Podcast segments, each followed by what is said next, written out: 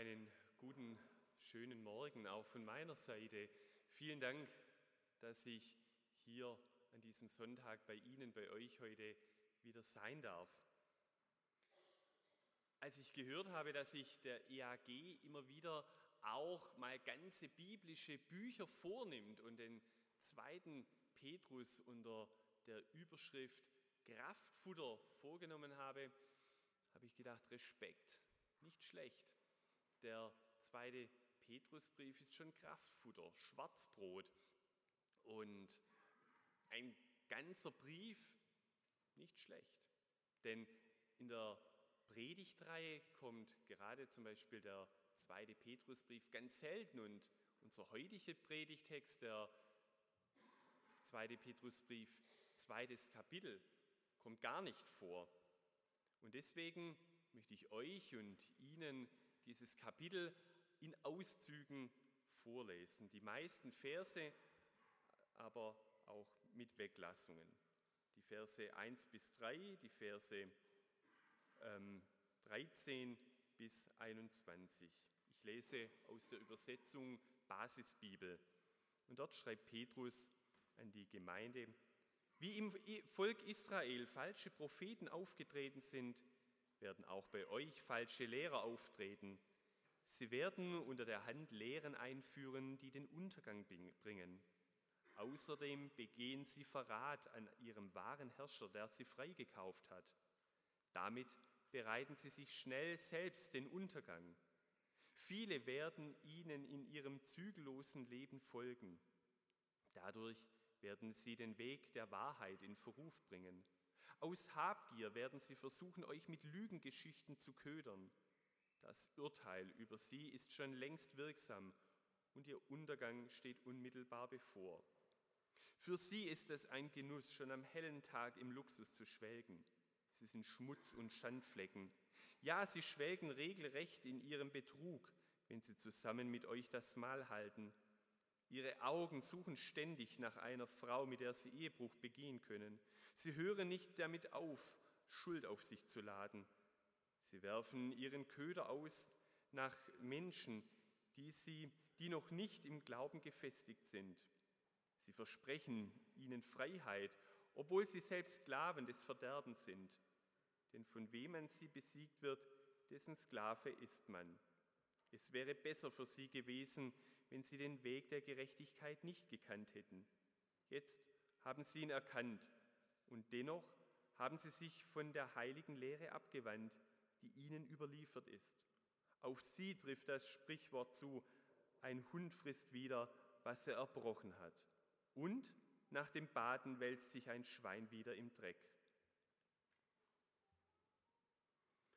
Liebe Gemeinde, Spectre. Dieser Name Spectre, er steht für den gerade noch, einige wissen es, für den gerade noch aktuellen James Bond-Film, der vor einige Jahre im Kino kam. In Spectre, da rettete James Bond, der britische Geheimagent, wieder einmal nach bekannter und gewohnter Manier die Welt vor dem Untergang und vor dem Bösen. Und in Spectre da lernte 007 auch, man muss schon sagen, nach gewohnter, typischer James Bond 007 Manier ein Bond Girl kennen.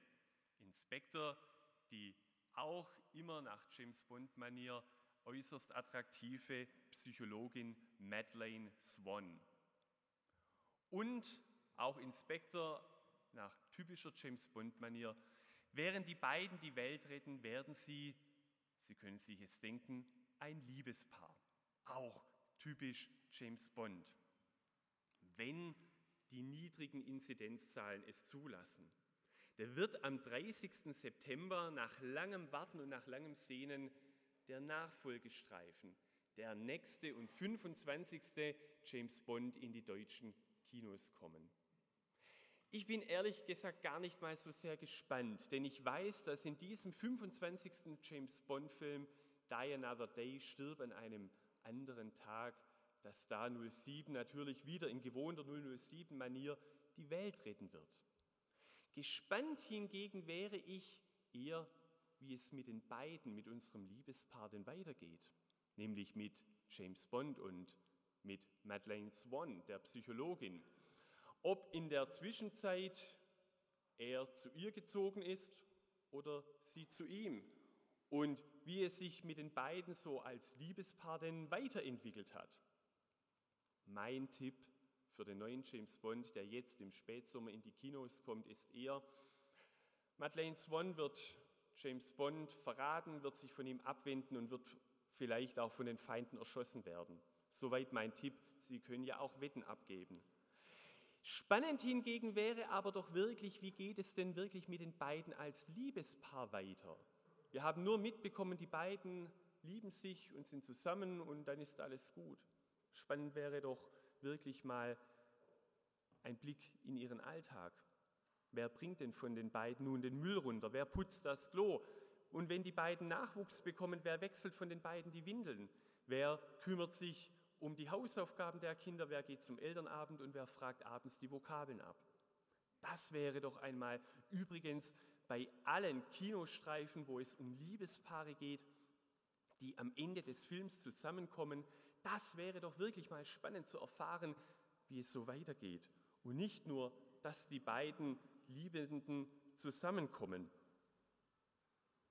Ich denke, jeder und jede, der oder die schon einmal in einer Beziehung war oder in einer Beziehung ist, der weiß doch, das Herausfordernde, die große Herausforderung in einer Beziehung ist nicht einmal so sehr, wie bekomme ich meinen Partner. Das ist vielleicht eine Frage von, bei manchen von Tagen, von Stunden, bei den meisten von Wochen, Monaten, vielleicht auch von einem Jahr. Die große Herausforderung bei Beziehungen ist doch vielmehr, wie schaffen es mein Partner, meine Partnerin und ich, wie schaffen wir es als Paar über die Jahre diese Beziehung aufrechtzuerhalten als Liebespaar? Und zwar nicht nur so, dass wir uns irgendwie ertragen und aus dem Weg gehen, sondern dass unsere Beziehung auch fruchtbar, glücklich machend für uns jeden Tag neu ist. Und das ist nicht nur eine Frage, die man sich einmal stellt, sondern das ist doch eine Frage, die sich Paare tagtäglich immer wieder neu stellen müssen. Und das ist doch eine Herausforderung, die man in jeder Paarbeziehung immer wieder neu meistern muss. Im besten Fall ist das eine Frage, die uns ein Leben lang bis zum Tod begleitet.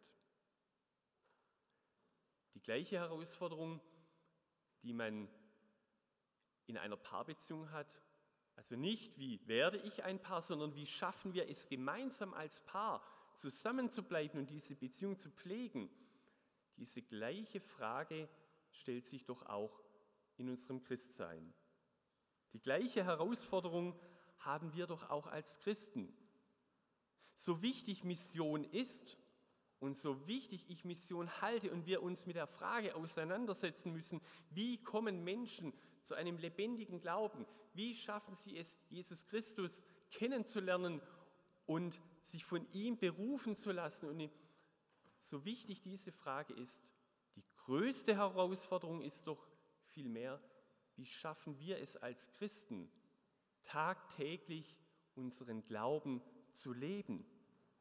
Wie schaffen wir es als Christen, in einer Gemeinde treu zu bleiben und im Glauben und im Alltag das beides unter den Hut zu bekommen? Diese Frage stellte sich doch vielleicht auch bei dem einen oder bei der anderen heute im Gottesdienst.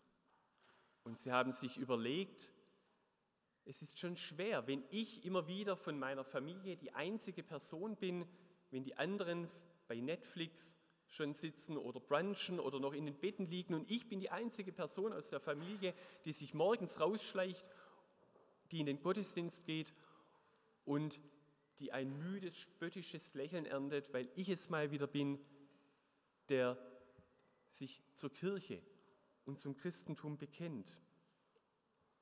Es ist manchmal gerade die Schwierigkeit, zu sagen, ich bin die Einzige in meinem Freundes- und Bekanntenkreis, dem der christliche Glaube was bedeutet. Und ich ernte dafür nur ein müdes Lächeln, manchmal vielleicht einen Spott oder ich habe den Nickname die Superchristin oder der Oberchrist oder jetzt kommt unser, unser Superfrommer. Für viele Menschen stellt sich nicht nur die Frage, wie gehe ich mit den äußeren Angriffen um, wenn Spott, wenn Unverständnis mir entgegenschlägt, weil ich mich zu Jesus Christus und zu seiner Kirche bekenne, sondern tagtäglich, wenn ich angefochten bin, wenn in mir Zweifel aufkommen und ich mir immer wieder überlege, war dieser Schritt, dass ich mich habe taufen lassen, dass ich mich einer Gemeinde angeschlossen habe, dass ich mich da dazu bekenne, war dieser Schritt überhaupt richtig? Gibt es wirklich Gott? Oder ist er nur eine fixe Idee, eine Einbildung, die ich mir damals eingeredet habe? Gibt es Gott wirklich? Und wenn ja, hilft er mir? Hat er Bedeutung in meinem Leben oder war das nur ein, irre, ein großes irres Konstrukt, das ich wieder fallen lassen soll und dann würde es mir wieder besser gehen und ich hätte wieder mehr Vorteile und ich müsste den ganzen Spott meiner, meiner Arbeitskollegen und meiner Familie nicht ertragen. Das sind Fragen und das sind Auseinandersetzungen, die sich jeder Christ, manche tagtäglich und manche immer wieder so in Phasen und in Wellen stellen müssen Fragen, die an uns nagen und mit denen wir uns immer wieder auch auseinandersetzen müssen. Nicht die Frage, wie werde ich Christ, sondern wie bleibe ich Christ. Ich lasse mich sehr gerne zu Ihnen, zu euch in den IAG einladen. Mich beeindruckt das, und das ist keine Schleimerei, mich beeindruckt das zutiefst, was Sie und was ihr hier im IAG immer wieder hinbekommt. Dass hier Menschen unterschiedlichen Alters, unterschiedlicher Herkunft, aus ganz verschiedenen Nationen hierher kommen und Jesus Christus loben und feiern. Und ich kann nur erahnen, so als Außenstehender, wie viel Energie, wie viel Kraft und wie viel Mühe es gekostet hat, vor Jahren den IAG ins Leben zu rufen, zu gründen, auf die Beine zu stellen. Aber ich kann nur erahnen, dass es eine viel, viel größere Kraftleistung und eine tägliche Herausforderung und Meisterleistung kostet, das Schöne und Bewundernswerte, was ihr, was Sie hier auf die Beine gestellt haben, immer wieder zu erhalten. Die, den Ansprüchen der Menschen hier gerecht zu werden, Menschen hier im Glauben zu beheimaten, zu zu begleiten, zu trösten, aufzurichten, Konflikte zu vermeiden und wenn die Konflikte da sind, ihnen elegant auszuweichen und wenn man ihnen nicht ausweichen kann, den Konflikten in der Gemeinde, sie immer wieder klug anzupacken und zu lösen. Das ist, denke ich, eine Meisterleistung, wo es immer wieder viele Mitarbeiter braucht und das Gebet der Mitarbeiter und den Beistand des Heiligen Geistes. Und das ist doch letztendlich für eine Gemeinde die große Schwierigkeit und die immerwährende Herausforderung, damit umzugehen. Das begleitet uns doch. Nicht die Gründung, sondern das, was ihr habt, das gut zu erhalten, zu pflegen und weiterzuführen. Die größte Herausforderung ist also nicht, wie werde ich etwas, sondern die größte Herausforderung ist doch immer wieder, wie erhalte ich das, was ich geworden bin oder was geworden ist? Wie erhalte ich das, was schon geworden ist? Lesen Sie einmal unter dieser Fragestellung nicht, wie werde ich etwas, sondern wie erhalte ich das, was schon geworden ist, lesen Sie einmal unter dieser Frage das Neue Testament. Da merken wir, dass das Neue Testament im Grunde genommen geschrieben worden ist, um diese Frage, wie erhalte ich das, was schon geworden ist, im Grunde genommen Antwort gibt. So wichtig Das Thema im Neuen Testament ist, wie werden Menschen Nachfolgerinnen und Nachfolger von Herrn Jesus. Die größte Frage und die größte Herausforderung und das größte Anliegen des Neuen Testamentes, warum die Briefe geschrieben worden sind, aber auch die Evangelien, ist die Beantwortung und die Hilfe der Herausforderung, wie können wir Menschen in ihren Anfragen, in ihren Anfechtungen, die von außen, aber auch von innen in mir aufsteigen, wie können wir darin Menschen begleiten, trösten, stärken? Wie können wir den Glauben tagtäglich leben? Wie können wir Christ bleiben? Wie können wir als Gemeinde bestehen? Das ist die große Herausforderung. Und von, vor dieser großen tagtäglichen Herausforderung steht der zweite Petrusbrief. Die Menschen, an die sich der zweite Petrusbrief richtet, sie, ihre Bekehrung liegt wahrscheinlich schon einige Monate, einige Jahre zurück. Sie blicken auf ihr altes Leben zurück, das vielleicht in ganz komischen, manchmal schwierigen persönlichen Lebensumständen sich befand. Die Menschen lebten unter sehr zweifelhaften Moral, mit sehr zweifelhaften Moralvorstellungen in ganz merkwürdigen und auch zweifelhaften familiären oder persönlichen Banden. Ihr Leben war vor Habgier, von falscher Lust, von Lästerei und von Zorn begleitet. Doch irgendwann lernen diese Menschen Christen kennen. Es sind vielleicht ihre Arbeitskollegen, ihre Nachbarn, sogar Freunde, vielleicht eigene Familienmitglieder, über die sie gespottet haben, die sie verachtet haben, für die sie nichts als Spott und Verachtung übrig hatten. Doch irgendetwas fasziniert sie an diesen Menschen.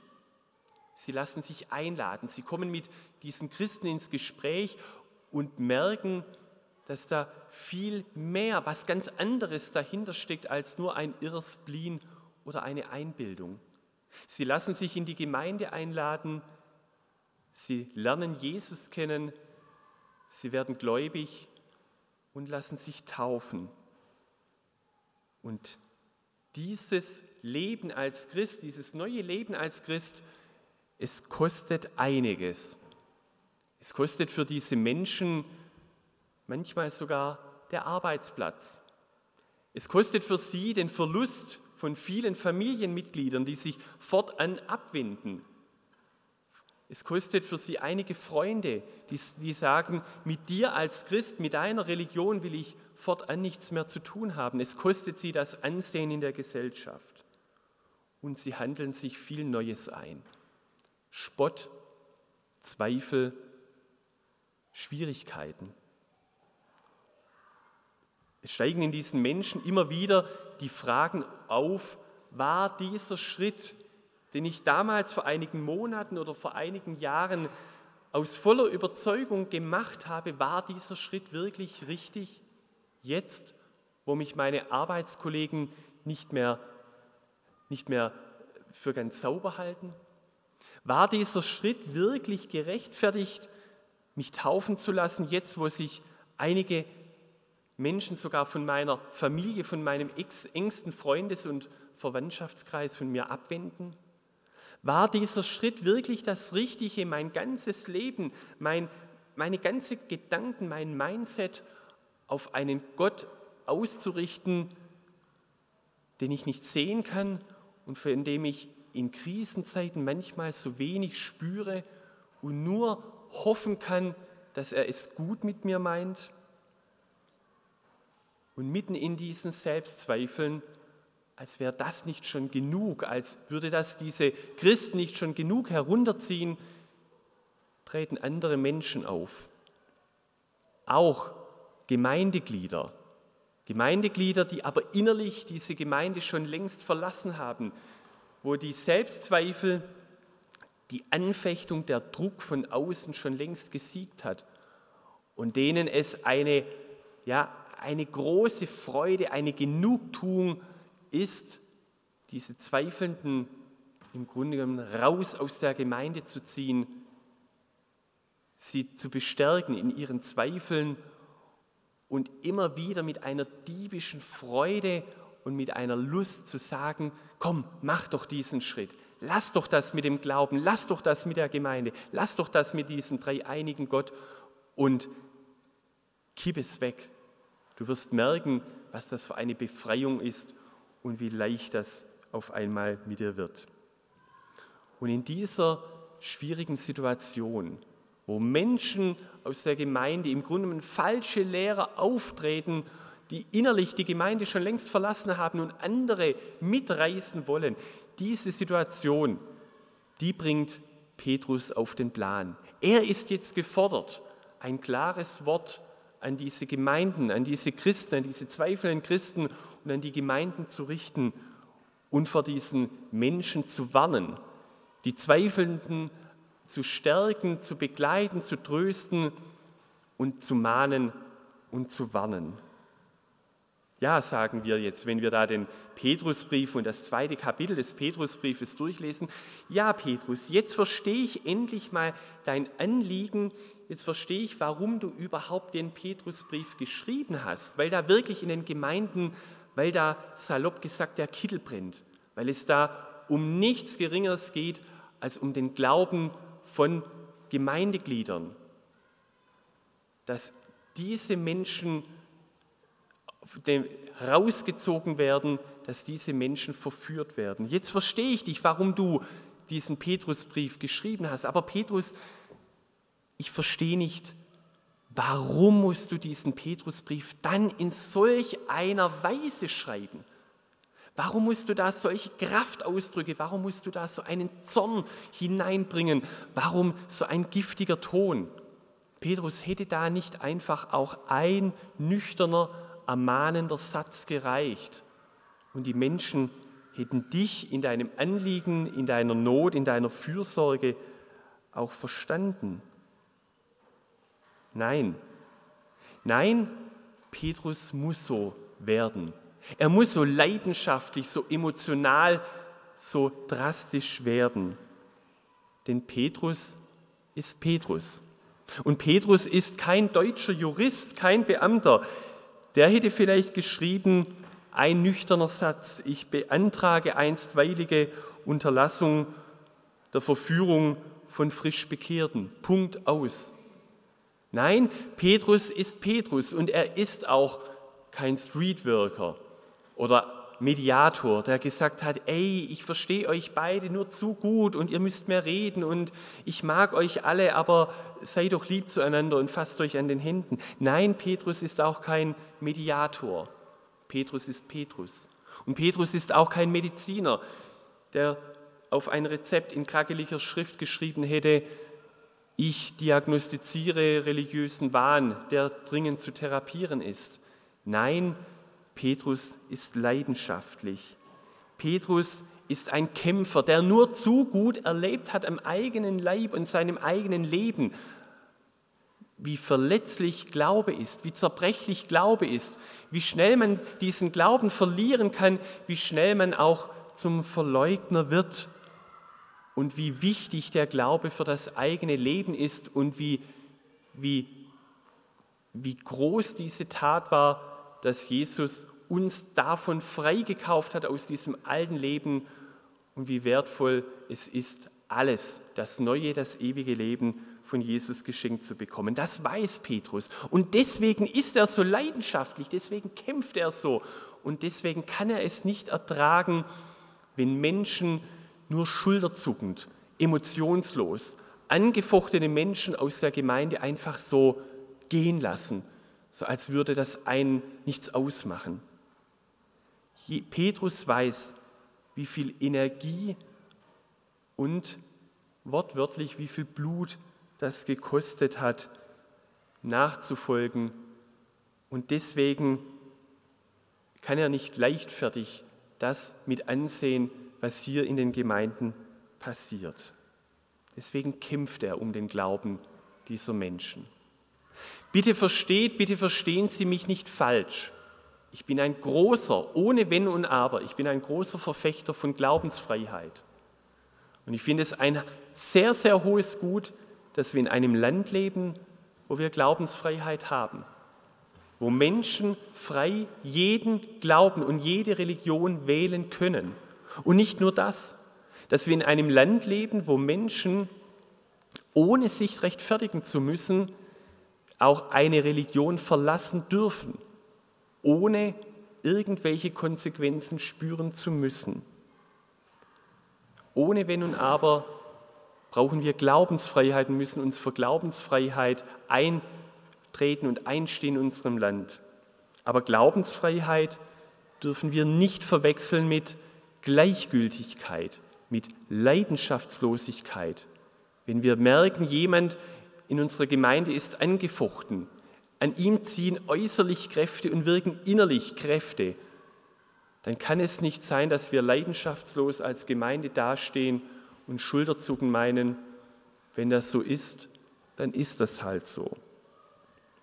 Es kann nicht sein, dass wir schulterzuckend Menschen, die in Anfechtung leben, in denen innerlich und äußerlich ein Kampf, ein Glaubenskampf tobt, dass wir da einfach lieblos daneben stehen und um sie nicht dringen, mit ihnen nicht diskutieren, für sie nicht beten und da auch ein, ein Netz spannen, wozu auch eine Gemeinde da sein muss. Ich staune manchmal, wenn ich in meine Kirche blicke. Und manchmal kommt es mir manchmal so vor, dass Menschen, dass es in meiner Kirche so ist, wie wenn Menschen mit einem kaputten Auto, das immer wieder Schwierigkeiten bereitet, wo der Motor immer wieder Schwierigkeiten bereitet und stottert, wenn sie zu einer Werkstatt fahren, zu dem Mechaniker oder Mechatroniker gehen, sagen, hören Sie mal, der Motor meines Autos macht Schwierigkeiten. Ich glaube, er gibt bald den Geist auf. Aber ich will dieses Auto, ich hänge an diesem Auto, ich will mit diesem Auto alt werden, ich will es nicht einfach so gleichgültig und schnell verlieren. Tun Sie was. Und manchmal habe ich den Eindruck, dass wir dann wie so Mechaniker sind, die schulterzuckend dastehen und sagen, wenn er nicht mehr tut, dann tut er nicht mehr, dann hat das vielleicht so seinen Sinn. Lassen Sie doch, doch das mit dem Auto fahren. Probieren Sie es doch mal mit dem Fahrrad fahren. Zu Fuß kommt man doch auch weiter. Oder versuchen Sie doch einfach auf eine andere Marke umzusteigen. Lassen wir es nicht so weit kommen.